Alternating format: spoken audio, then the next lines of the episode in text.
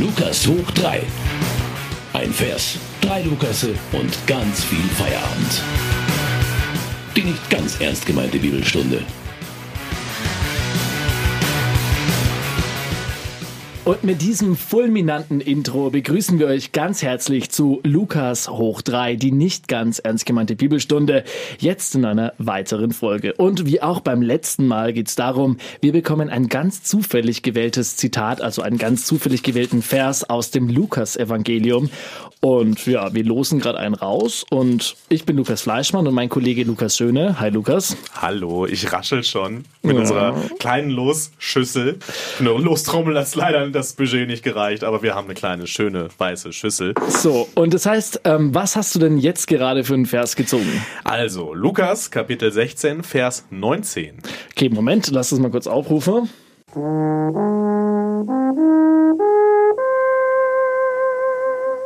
Okay, Lukas Kapitel 16, Vers 19. Genau. Ich lese es mal kurz vor. Es war einmal ein reicher Mann, der sich in Purpur und feines Leinen kleidete und Tag für Tag glanzvolle Feste feierte. Vor der Tür der Reichen aber lag ein armer Mann namens Lazarus, dessen Leib voller Geschwüre war. Er hätte gern seinen Hunger mit dem gestillt, was vom Tisch des Reichen herunterfiel. Stattdessen kamen die Hunde und leckten an seinen Geschwüren. Hui. Je. Also, das schreit doch nach einer Reichensteuer, finde ich, oder? Also direkt drauf mit den Steuern für Reiche. Und dann kann der Lazarus sich mal einen Arzt leisten oder so. Also, das ist ja ganz schrecklich. Aber es ist auch ziemlich theatralisch beschrieben, oder? Also ich meine, stell dir mal einen Hund vor. Glaubst du, dass die Hunde wirklich da waren? ich weiß es nicht, aber selbst wenn sie da waren, Alter, stell dir mal vor, die lecken an Geschwüren. Bäh. Obwohl Hunde lecken ja an allem. also, ja das, ja, das ist ja noch nicht mal böse gemeint. Also, das ist ja sogar, äh, das sagen dir ja Tierärzte auch. Also, Hunde haben ja tausendmal mehr Bakterien als, als Menschen zum Beispiel irgendwie auf der Zunge, weil sie überall rumlecken. Also, ich kann mir das schon vorstellen. Der, der arme Lazarus, ja, aber, also, kann, kann sein, ja. Aber ist schon krass, oder? Also ich meine, in der Bibel steht tatsächlich, dass irgendein, heute würde man sagen, Penner irgendwo rumliegt und der Hund leckt an seinen Geschwüren. Also es gäbe, glaube ich, angenehmere Bibelstellen zum Einz Ja, also Einsteigen. na, da, natürlich, aber die Bibel ist ja nicht da, um angenehm zu sein. Ja, also die Bibel ist ja an der einen oder anderen Stelle, wenn man das immer mal so hört, die ist ja schon so auch echt radikal teilweise und beschreibt halt auch sehr detailliert sehr eklige Situationen. Hier zum Beispiel, ja, also das ist ja so, also ich glaube, es geht sogar noch detaillierter. Hier weiß man ja nicht, wo sind die Geschwüre und wie groß sind die und so. Ich will es mir gar nicht vorstellen. Aber also das geht ja noch vom Sprachlichen her, finde ich. Natürlich das Bild im Kopf ist natürlich schrecklich. Ne? Da liegt dieser arme Bettler. Man, das kennt ja jeder jetzt, der zum Beispiel auch in der Großstadt unterwegs ist, der in München unterwegs ist. Man hat ja, man sieht ja die Obdachlosen dann da auch, gerade wenn man irgendwie abends unterwegs ist und die liegen dann da in den Häusern, in den Hauseingängen. Und das ist ja ein schrecklicher Anblick. Ne? Und das ist, äh, das scheint es damals ja auch schon gegeben zu haben, dass dann die auf der einen Seite, also ich ziehe wieder die Parallele zu München, diese reiche Stadt mit diesen schönen Leuten, mit diesen reichen Leuten. Und auf der anderen Seite halt die Obdachlosen, die liegen da und das lebt sich total aneinander vorbei. Also das scheint ja auch in der Bibel schon ein aktuelles Thema gewesen zu sein. Ja gut, aber ich meine, dass es natürlich eine gewisse Ungleichheit zu biblischen Zeiten gab, ist ja irgendwie logisch, Gab's oder? ja immer schon, klar. So, Und ich ja. glaube, es wird damals wahrscheinlich mehr arme Leute gegeben haben als heute, verglichen mit der absoluten Zahl an, allen Menschen, die gelebt haben. Ja. Aber du pass auf. Das macht die, die Situation aber nicht besser. So, das, Tut sie nicht. Ich würde vorschlagen, ich lese das Zitat nochmal vor, Genau, weil ich glaube, sonst reden wir nur über Geschwüre Ja. und die immer weiter auseinanderklaffende Schere zwischen Arm und ich Reich. trinke mal noch einen Schluck Bier, um die, mir die Geschwüre. Nein, lassen wir das. Okay, ey, ich lese nochmal vor. Lukas Kapitel 16, Vers 19 und die folgenden dann. Es war einmal ein reicher Mann, der sich in Purpur und feines Leinen kleidete und Tag für Tag glanzvolle Feste feierte. Vor der Tür des Reichen aber lag ein armer Mann namens Lazarus, dessen Leib voller Geschwüre war. Er hätte gern seinen Hunger mit dem gestillt, was vom Tisch des Reichen herunterfiel. Stattdessen kamen die Hunde und leckten an seinen Geschwüren. Wow, wenn ich es jetzt nochmal durchlese, finde ich es noch krasser. Ja, ich auch.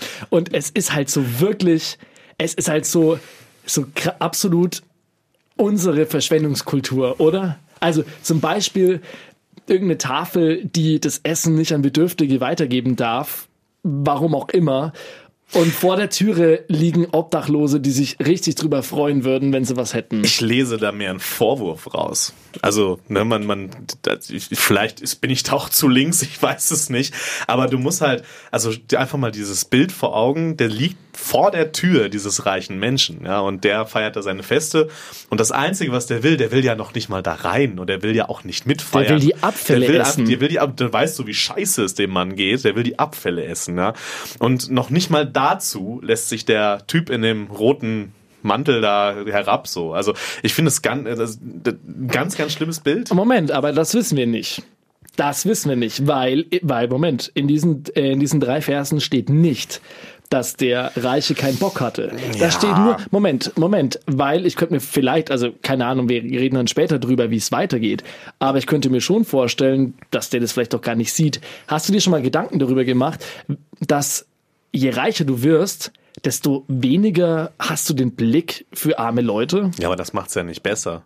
Also, Nö, aber das es macht's vielleicht verständlicher. Ja, ich finde gar nicht. Also auf, da steht ja, der wollte doch eigentlich nur die Abfälle essen, die abfallen. So und wenn man das will, so auch als der arme, der Lazarus heißt er, ne, der arme Mann, dann mache ich mich doch irgendwie bemerkbar. Der, der hofft doch nicht darauf, dass irgendwie zufällig was aus dem Fenster fällt. Also Entschuldigung, also, das kann ich mir absolut nicht vorstellen. Ich glaube schon, dass er sich bemerkbar gemacht hat und ich glaube auch schon, dass der reiche Typ weiß, dass der Bettler, ich meine, hallo, wenn vor deiner Tür ein Bettler liegt, dann merkst du das doch. Ich merk's, aber dann muss ich die Gegenfrage stellen.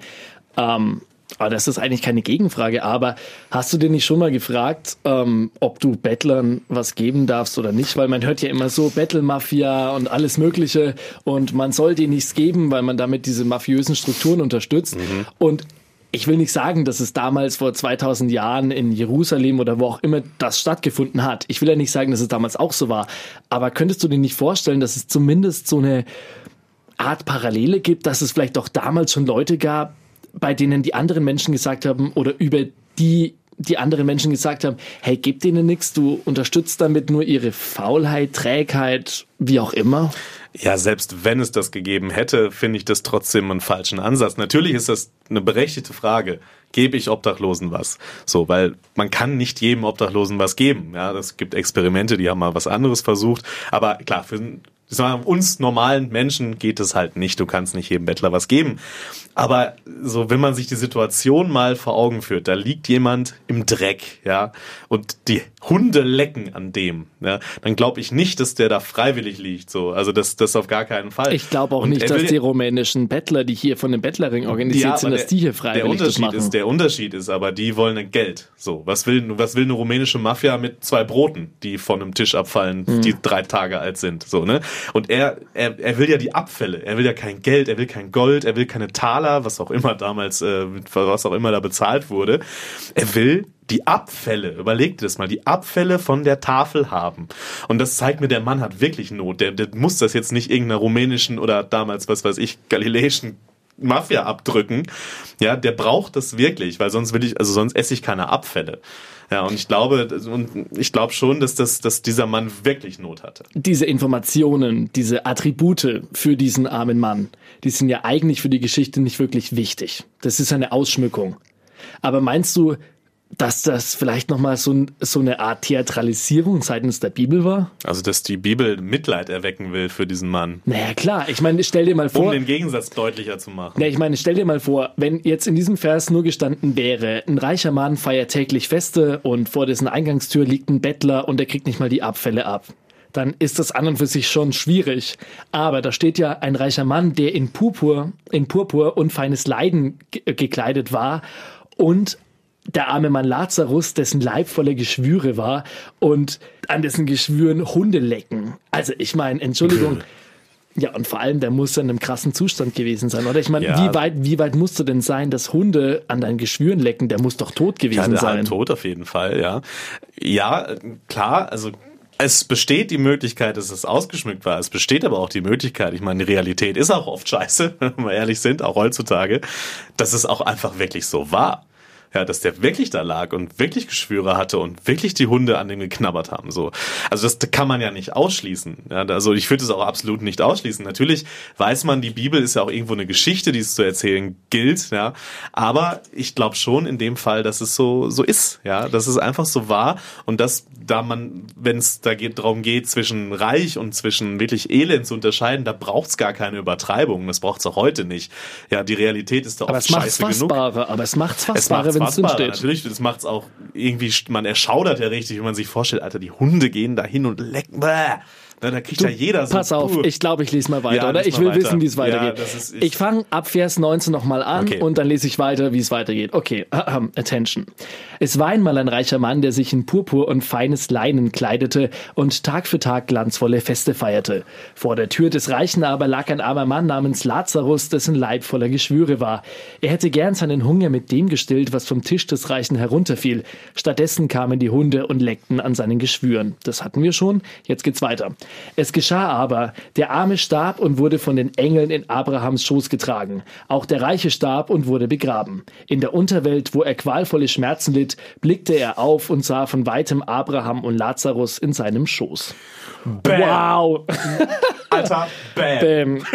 Da- Das ist mal eine Wendung, damit hätte ich jetzt im Leben nicht gerechnet. echt? Ich Nein, schon. überhaupt nicht. Hey, ich meine, sorry, es ist die Bibel, es ist christliche ja, ich, ich, Botschaft. hätte jetzt, ich hätte jetzt gedacht, Jesus kommt und heilt den und alles ist gut, irgendwie in die Richtung. Aber so krass. naja, aber Moment, aber schau mal, ist das nicht eigentlich also das... nicht, dass ich keine Sympathien für das Ende der Geschichte hätte. Nein, nein, nein, aber, aber äh, schau mal, ist es nicht eigentlich genau das, was der christliche Glaube immer aussagen will und was wir vielleicht gar nicht immer so verstehen? Und zwar der christliche Glaube oder die Bibel ne, sagt ja im Endeffekt nur aus, dass quasi diejenigen, die es im irdischen Leben scheiße haben, obwohl sie nichts dafür können, im nächsten Leben dafür belohnt werden. Und dass diejenigen, die maßlos und zügellos leben, in der Hölle schmoren. Also übertrieben jetzt gesagt. Jetzt widerspreche ich mir selbst ein bisschen, aber äh, so bis zum gewissen Punkt, gewissen Punkt vertrete ich das auch. Weil, okay, der Reiche ist reich. Wir wissen nicht, warum er reich ist. Wir kennen die Vorgeschichte nicht. So. Und dann zu sagen, nur weil er reich ist, wie gesagt, es kann natürlich sein, dass er wirklich ein Arschloch war und wirklich in Saus und Braus gelebt hat, ohne dafür jemals was geleistet zu haben, möglicherweise. Aber der Reiche, der landet in der Hölle. So, und es kann ja auch sein, dass der hart gearbeitet hat dafür, dass er da ist, wo er war, immer redlich sein Geld verdient hat. Soll es ja auch geben, dass reiche Leute redlich ihr Geld Würde verdient haben. Bono in der Hölle schmoren? Oh Gottes Willen.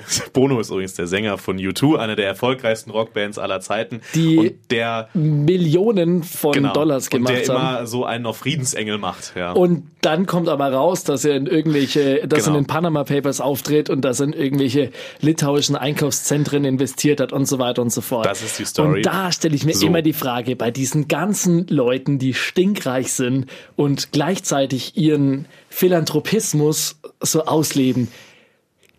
Ich glaube den allen nicht. Das sind Das, Häusler. ich, du, ich verstehe, was du meinst und du weißt, dass ich dir natürlich auch zustimme, was bei dem, was du sagst. Auf der anderen Seite, wenn man es von der christlichen Botschaft her denkt, ja, können wir doch nicht davon ausgehen, nur weil jemand reich ist, hat er es verdient, in der Hölle zu schmoren. Das kann man nicht, aber man kann ja sagen, wenn jemand reich ist und er radikal christlich wäre, dann müsste er doch alles gleich aufteilen. Weil so viele Nächste, wie es gibt, Ja. die er lieben müsste und so viele Nächste, die es gibt, mit denen er sein, sein Reichtum teilen müsste, Dann hätte er dem Lazarus was gegeben.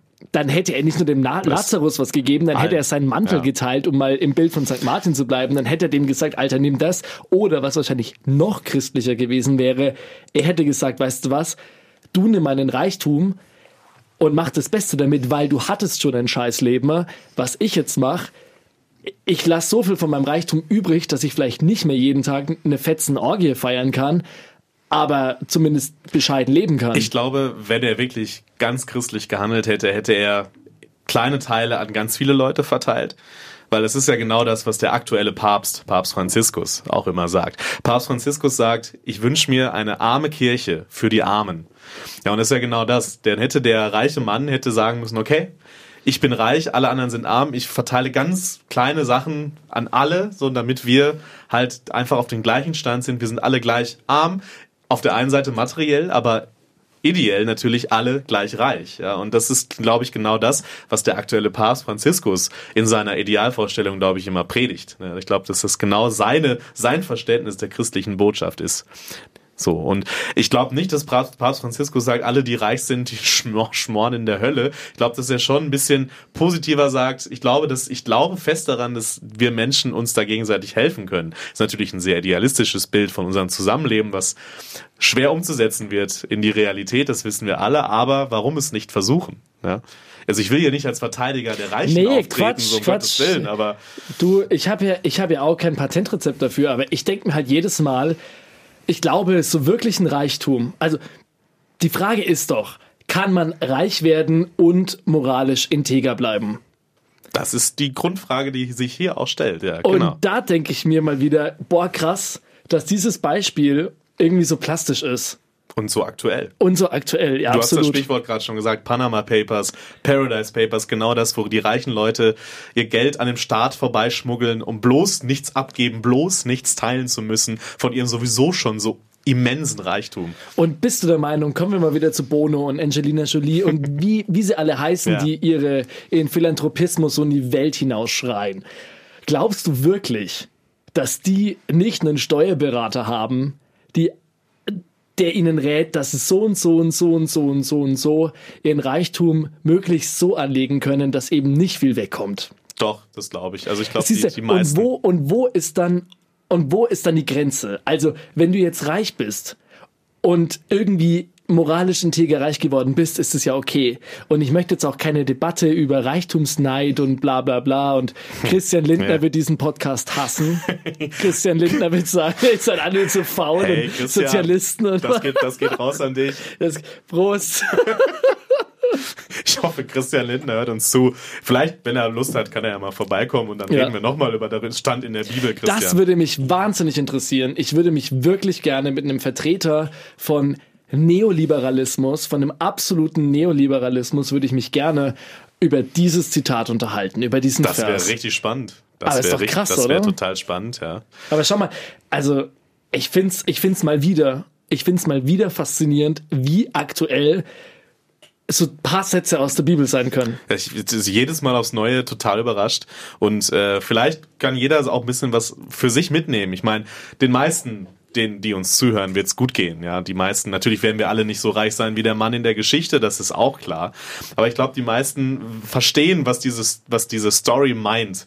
Ja, dass es man auch mal auf die Schwachen schauen kann, dass man auch mal schauen kann, hey, hab ich nicht vielleicht doch was, was ich dem abgeben kann? Natürlich immer besteht die Gefahr, okay, vielleicht nutzt er das aus und vielleicht nutzt er meine Gutmütigkeit aus. Aber ich glaube, wenn man mit ein bisschen Menschenverstand und mit ein bisschen Verstand einfach an diese Sache rangeht, kann man schon denen helfen, denen es wirklich scheiße geht. Ja, und ich glaube, dass das so die Quintessenz für mich zumindest ist, das die Quintessenz aus dieser Stelle. Also ich bin ja nicht ganz so optimistisch wie du, um ehrlich zu sein. Schade. Für mich ist die Quintessenz eher ähm, Ungleichheit hat schon immer gegeben wird es auch immer geben. Und nicht die größte Religion und nicht der größte Humanismus und nicht die größte Moral wird jemals was ändern. Ich glaube, die Frage ist einfach nur die, wenn wir das nächste Mal irgendjemanden auf der Straße sehen, denken wir zuerst an die rumänische Battle Mafia oder an Bono. Das war mein Punkt. Ich denke nicht an Bono. ich denke selten an Bono, uh, in the name of love. uh, aber nein, ich, ich, aber ich glaube, so weit auseinander sind wir jetzt am Ende gar nicht. Ne? Also ich glaube, klar, so, da, du hast den Befund, den wir haben, ausgedrückt. Ne? Natürlich wird es Ungleichheit immer geben, aber es liegt halt an uns, das zu ändern. Natürlich klingt das total idealistisch, ich weiß, und hier so gut Mensch und hey, das wird alles toll. Aber ich glaube, man sollte sich diesen Optimismus einfach bewahren, einfach daran zu glauben, hey, wir können da was ändern und wir sind noch jung, ja, und wir auch, ihr seid jung, die uns zuhört und wir können das ändern. Natürlich nicht komplett, klar, das ist auch klar, aber wir können ansetzen. Und ich glaube, die Hoffnung darf man nicht aufgeben, auch wenn es darum geht, arm und reich irgendwie zusammenzubringen. Das ist doch ein schönes Schlusswort. Dem habe ich eigentlich nichts mehr hinzuzufügen und damit schönen Feierabend euch. Macht's gut, schönen Feierabend und gute Nacht.